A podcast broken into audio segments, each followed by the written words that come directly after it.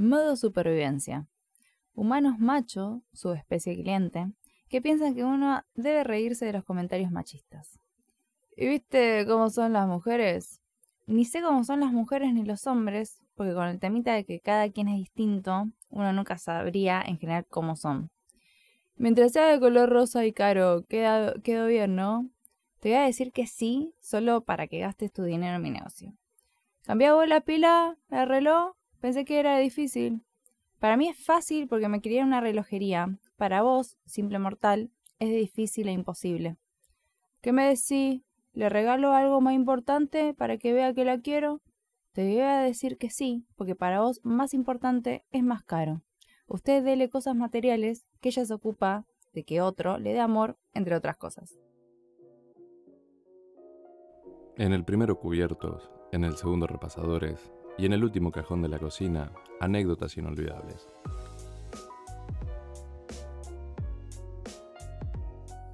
Bueno, perfecto. Estamos en el último cajón de la cocina. Estamos con su creadora, Wanda Natalie Abate. Alonso Abate, si no se enoja papá.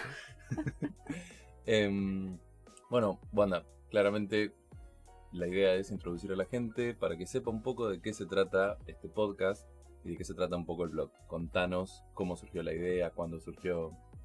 Bueno, em, yo soy nieta de relojera y de joyero. Y toda mi vida estuve en la relojería familiar, en el negocio de la familia, desde que tengo uso razón, porque ellos me cuidaban después del jardín. Así que desde ahí que vengo viendo, sin ser consciente, situaciones con los clientes, desde divertidas a angustiantes, a de todo un poco, porque así es la raza humana y muchas veces los clientes se despachan con los comerciantes. Eso es algo que en el rubro comercial se, se sabe, que vas a ser como el, eh, los clientes van a hacer catarsis con uno. Y mm, cuando empecé a ser más consciente y empecé a trabajar en la relojería durante los veranos, empecé a los 16 años, eh, veía situaciones horribles, o sea que al principio las veía súper naturales y después creciendo, después eh, cada vez más con incorporando en mí el movimiento feminista, vi situaciones que dije, esto no puede estar bien y me llenaban de angustia. Y un día toda esa angustia le, la pasé por escrito en Facebook, en mi Facebook personal, y vi que un montón de gente se reía, eh, muchos de mis amigos también trabajan en comercio, así que se sentían identificados, y de a poco empecé a recopilar cada vez más historias. Cada vez que me pasaba algo con un cliente, eh, volvía eh, rápido a escribirlo y de esa manera fue todo catarsis. Al punto que un día feo para mí era un día que no pasaba nada malo con un cliente. Porque yo quería recopilar historias. Y cuando decidí viajar, cuando decidí, en ese momento quería irme a Nueva Zelanda para hacer la Working Holiday Visa, eh, dije, bueno, me quiero llevar estas historias conmigo. Y ahí inicié el blog. Y la idea del blog fue meter muchas cosas. Por eso también se llama El último cajón de la cocina como ese cajón random que tenemos donde encontramos desde un adaptador para los enchufes hasta un frasco vacío, eh, gomitas, de todo.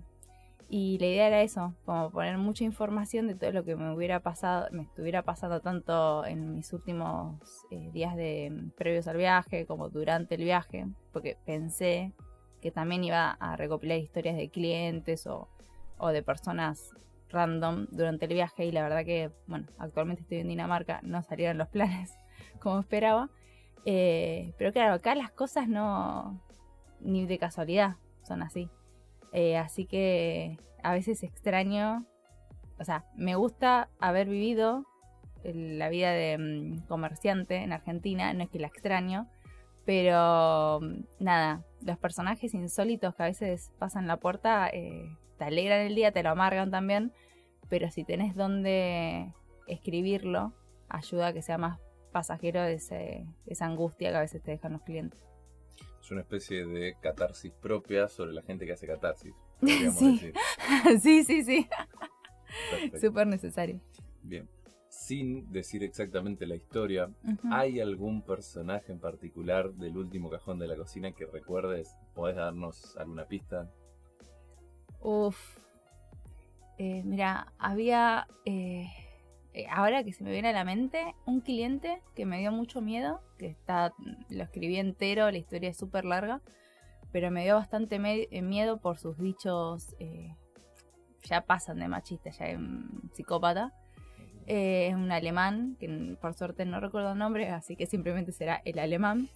Y después una señora que vino 1500 veces al negocio porque como que siempre se arrepentía a último momento de algún trabajo y como nosotros un taller de joyería, el trabajo se va haciendo por día o por semana y te puedes arrepentir hasta cierto margen. Después una vez que ya una cadena ya está grabada, una medallita ya está grabada, una cadena ya se cortó, eh, no puedes volver para atrás. Y si vuelve para atrás es eh, volver a pagar todo.